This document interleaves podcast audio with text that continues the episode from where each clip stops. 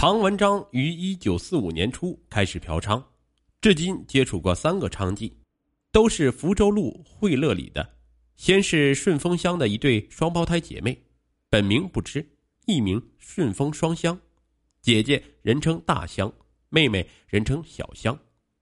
抗战胜利后，顺丰乡的老鸨杜三娘因上海沦陷期间出卖了藏匿于妓院的两个军统地下人员，遭到清算。杜三娘夫妇被捕，顺丰乡被查抄，十八名妓女也被一并拘留。这件案子仅仅一个多月就判决了，杜三娘夫妇遭处决，财产充公，顺丰双香等十八名妓女被遣散，并勒令不得再户拘留。之后不知去向。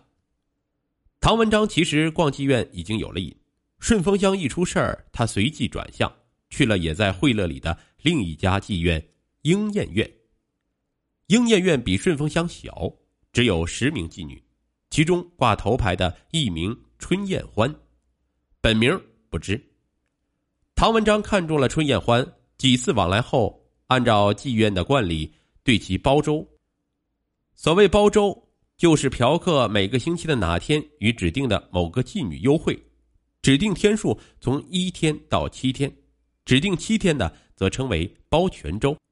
不是包全州的嫖客可以指定具体是周几，包周的嫖客需在上周六预付下周的费用，而妓院方面必须保证被包周的妓女在嫖客指定的时间不得接待其他嫖客，即使包周嫖客不来也不能破例。唐文章与春燕欢建立了三年包周的关系，每周所包的时间有一天，也有过两天或者三天。这种关系一直维持到去年十一月，唐文章查出了患了性病，春燕欢担心自己被传染，就通过老鸨向唐文章提出中断包周。唐文章已经算是老嫖客了，自然知道这一行的规矩。根据行业规定，遇到这种情况时，要在行业内部通告，这样上海滩所有妓院都知道唐文章重病染身，且会传染给别人。于是他就会被全市的妓院拒绝。大众合场老板谭介锦是三个苦主中年龄最小的一位，今年三十三岁。不过他的嫖娼历史已经有十四年。早在抗战爆发前，他就开始逛妓院了，但不是常客，偶尔去溜达一趟，寻求刺激而已。直到抗战胜利前一年，才有了一个包周对象，每周包一天，周周不缺。雷打不动，即便是逢年过节也不例外。那个妓女本名叫严俊平，艺名小诗仙。民国时，上海四马路的妓女中，会点琴棋书画的大有人在，精通烹饪制衣的也不在少数。当时附近报馆的夜班编辑处理好版面、交牌子、车间后，通常会三五成群的去四马路喝花酒。席间，这班文人墨客自是风流才子，轮流吟诗作词、弹琴唱曲儿，陪酒妓女也不含糊，样样都能奉陪，其才艺可见一斑。更有甚者，有时车间牌子师傅搞不定版面，会拿着小样过来，要求加段文字或添首小诗补白，而编辑恰恰饮酒过量，昏昏欲睡，才思于色，旁边陪酒的妓女就会代劳。次日见报，竟也能天衣无缝。严俊平就是这样一个妓女，因此人称小诗仙。小诗仙供职的妓院也在惠乐里，名唤群芳馆有二十四名妓女。小诗仙的才貌属于中等档次，不过谭介锦本人与才艺两字搭不上界，所以在他眼里，对方已经是个了不得的才女了。一向对其疼爱有加。谭介锦跟小诗间的来往终止于一年前，因为和尚阿四悄悄向谭介锦透露说，老板娘命他跟踪老板。谭介锦知道老婆已经起了疑心，咬咬牙断绝了跟小诗仙的来往。第三个苦主李贝空，一年前在四马路惠福里妙香阁结交了一个艺名东阁飞仙的妓女。以满足其在与几个暗娼来往之余的另一种需要。东阁飞仙算不上漂亮，但他跟李贝空同是浦东奉贤人。李贝空念旧，一听那口熟悉的乡音，也就不去计较对方的颜值了。据李贝空告诉刑警，他和东阁飞仙在一起的时候，以饮茶喝酒聊天居多，很少上床。两人尽管干的不是同一个行当，可聊得非常投机，几乎到了无话不谈的程度。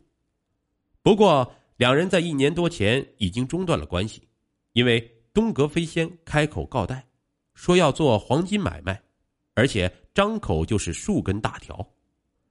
这个大条指老秤十两一根的金条。李贝空当然拒绝呀，于是两人就不再接触了。根据三个苦主所说的情况看来，其各自交往的妓女都应该知晓他们的经济家庭情况以及日常生活规律。这些人中，唐文章最先交往的那对双胞胎妓女顺风双香应该已经不在上海，刑警认为可以忽略不计。其余三个妓女春燕欢、小诗仙、东阁飞仙所在的妓院都在四马路，前两个在惠乐里，后一位。在惠福里，这两条弄堂相隔不远，三个妓女互相之间可能认识，甚至在干这一行前就已经认识，亦或是同乡亲戚之类。总之，专案组认为这是自案件侦查工作铺开以来发现的唯一的横线，遂决定据此展开调查。刑警分析：春燕欢、小诗仙、东阁飞仙三女。不可能是直接对三苦主实施抢劫犯罪的金国团成员，否则三个苦主肯定早已认出他们来了。此刻也用不着一干刑警大费周折的折腾了。最大的可能是他们向其他人提供了唐文章、谭介锦、李贝空三人的情况，然后指使他人作案。鉴于作案者是女性，根据妓女们的交往圈子。那三个打着金国团旗号的女案犯，很有可能也是妓女，或者曾经从事过这一行。为便于开展工作，专案组向领导要求增派了两名女警，是从提篮桥分局和榆林分局看守所临时借调出来的留用女看守员。当时刑侦队并无女刑警。那么下一步工作如何开展呢？专案组长宋宝道点子比较多。他想出了一个外围调查的法子。根据经验，绝大多数妓院老板都是劣迹斑斑，跟帮会恶霸、反动分子沾边要想了解那三个妓女的情况，应该先从三家妓院的经营者着手。于是就给黄埔分局打电话了解那三家妓院老鸨的基本情况。鹰燕院的老鸨名叫周金凤，江苏盐城人士，其夫系粪把头。夫妇俩均是青帮分子。群芳馆的老鸨名叫刘先莲，一贯道骨干，其夫原是黄道会成员，已于抗战后病死。妙香阁的老鸨名叫戚妙香，未婚，以前当过国民党警察局的女警察，系国民党员。宋宝道派了三名刑警前往三妓院管辖地黄埔分局。